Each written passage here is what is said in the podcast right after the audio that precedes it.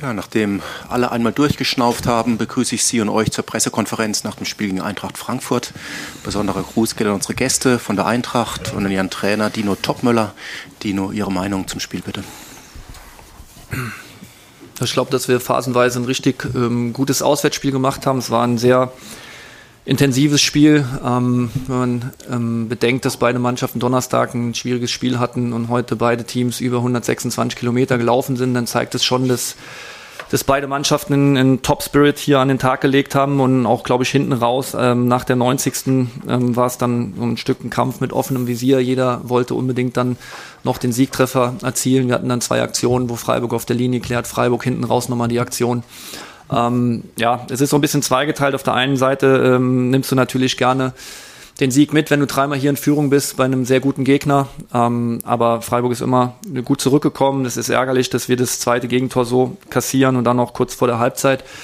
Aber da hat die Mannschaft auch wieder in, in jeder Situation auch eine gute Reaktion gezeigt, weil es war ähm, zuletzt ja das ein oder andere Mal so, dass wir dann am Gegentor ein bisschen gewackelt haben und das, das hatte ich jetzt heute überhaupt nicht das Gefühl, es war ein toller Spirit von meinen Jungs und ähm, den Punkt nehmen wir jetzt mit, um, auch wenn es ähm, vielleicht auch hätte ein 3 sein können. Danke.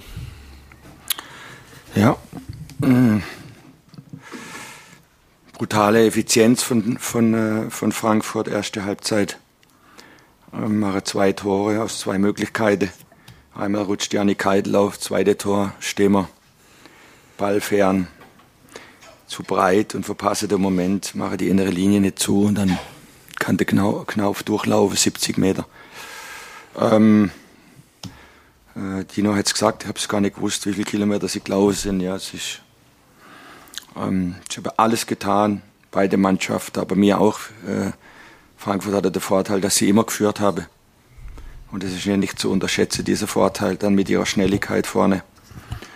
Und äh, unsere Jungs sind jedes Mal zurückgekommen und am Ende ähm, hatte Gregor dann noch die Möglichkeit, was erfreulich war, war, dass ähm, alle alles gegeben haben und insbesondere auch die Spieler, die von der Bank kamen, waren richtig gut, weil sie zu 100 Prozent fokussiert waren.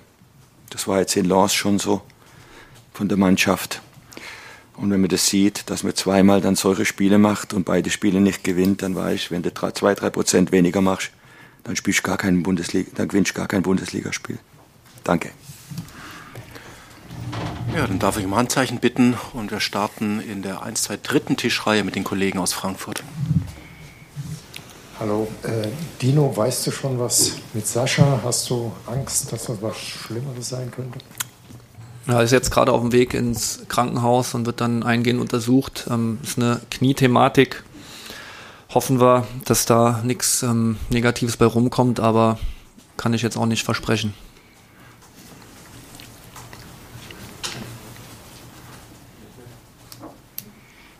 Gibt es noch Fragen? Sind wir schon durch? Ja, es gibt. Moritz Kreilinger für den Kicker, bitte. Streich, es war jetzt das äh, vierte Bundesligaspiel in Folge mit, mit drei Gegentoren. Ähm, ist es einfach dem geschuldet, dass, dass Spieler wie Matthias Ginter und Philipp Lienhardt in, in dieser Form halt nicht zu ersetzen sind oder sehen Sie da andere Gründe? Ja, Bundesligaspiel war es. In, in Lens haben wir gegen eine Top-Mannschaft in Frankreich das außergewöhnlich gut gemacht und jetzt ist der Janik einfach bei dieser Situation, alles hat gestimmt, rutscht aus und der Frankfurter Spieler, weiß jetzt gar nicht, wer es war, ob es Haibi war, äh, macht alles perfekt. Die drei Tore von Frankfurt waren äh, außergewöhnlich, weil sie einfach den Ball reinschießen, wenn sie mal die Möglichkeit hatte. Es gab nicht so viele. Dino hat es gesagt, am Ende da noch, wo sie den Ball reinschippen, wo wir dann wegköpfen können, aber sonst war, war eigentlich, wüsste ich jetzt gerade keine große Torchance und sie machen drei Tore. Ähm, wir hatten auch ordentliche Effizienz äh, heute. Ähm, am Ende müssen wir dann das vierte machen, das ist schade. Aber die Mannschaft tut alles. Äh, ich will da auch nicht äh, äh hadern, weil Janik Heidel hat jetzt klasse Spiel gemacht in Lens. Jetzt spielt er heute wieder gut, rutscht aus, steckt's weg. Wirklich gut gespielt. Und jetzt muss er raus, weil er äh, Bandscheibe Probleme hatte im Lendewirbelbereich. Und äh, zum abwarten, aber es kann gut sein, dass er wieder ausfällt. Ich meine, das ist die ganze Saison schon so. Und äh, von dem her äh, müssen wir jetzt einfach zufrieden sein mit dem Punkt. Und, äh, und wir wissen, der Abstand nach ganz hinten äh, ist um einen Punkt äh, besser geworden. Mainz hat gestern gewonnen, die andere Mannschaften wissen wir, wie sie punktemäßig dastehen, Köln und Darmstadt. Und das darfst du auf keinen Fall außer Acht lassen, wenn du jetzt äh, äh, Spiele verlierst. Ähm, und von dem her sind wir dreimal zurückgekommen und haben einen Punkt geholt. Und da darf ich nicht unzufrieden sein, auch wenn, äh, wenn du gerne am Ende noch gewonnen hättest. Äh, aber muss erst mal dreimal zurückkommen gegen Frankfurt. Dann haben sie Räume mit ihrer unglaublichen Schnelligkeit. Das konnte man eigentlich überwiegend gut verteidigen, aber halt sie, sie sind so stark, dass sie drei Tore machen aus drei Situationen, wo du nicht jedes Mal ein Tor machen musst. Julian Franzke für den Kicker. Hallo Dino, ähm, was kannst du machen, um es den Spielern mal so einzuöffnen, dass sie nicht immer diese Bälle hinten rum wie vor dem zweiten Gegentor hinten rumspielen, zu viel um den 16er. Das war ja auch so eine Szene, die dich sicherlich äh, an die vergangenen Wochen erinnert hat, wo ich dann auf der Tribüne auch denke, da ist man irgendwann als Trainer vielleicht auch machtlos, weil so wirst du es ja nicht äh, mit auf den Weg gegeben haben. Ähm, ja, was sagst du dazu? Ja, das, das ärgert einen natürlich maßlos, weil wir das vorm Spiel auch angesprochen haben, dass wir auch mal äh, Situationen haben dürfen und gerade 45 plus 5 sehe ich gerade. Gerade kurz vor der Halbzeit, du führst hier 2-1, dann äh, darfst du auch mal einen Abschlag lang wegspielen, das ist dann okay und das war dann auch die Ansage für die zweite Halbzeit, weil ich da auch keine Lust mehr drauf hatte, dass wir da ähm, einfach einen Ballverlust nochmal hinten haben und gesagt, okay, dann gehen wir nach vorne. Und wir müssen einfach aus den Situationen lernen und wissen, wann äh, ist die Situation, um rauszuspielen und wann ist sie vielleicht eben nicht. Ähm, und das werden wir in Zukunft versuchen, besser zu machen. David Weigand für die Badische Zeitung. Herr Streich, wie stehen Sie zu den Fanprotesten? Die Partie wird heute zweimal unterbrochen. Äh, die Mannschaft musste einmal in die Kabine. Das Spiel hat an Dynamik verloren. Finden Sie die Fanproteste in dieser Form noch gerechtfertigt? Ich sage nichts dazu.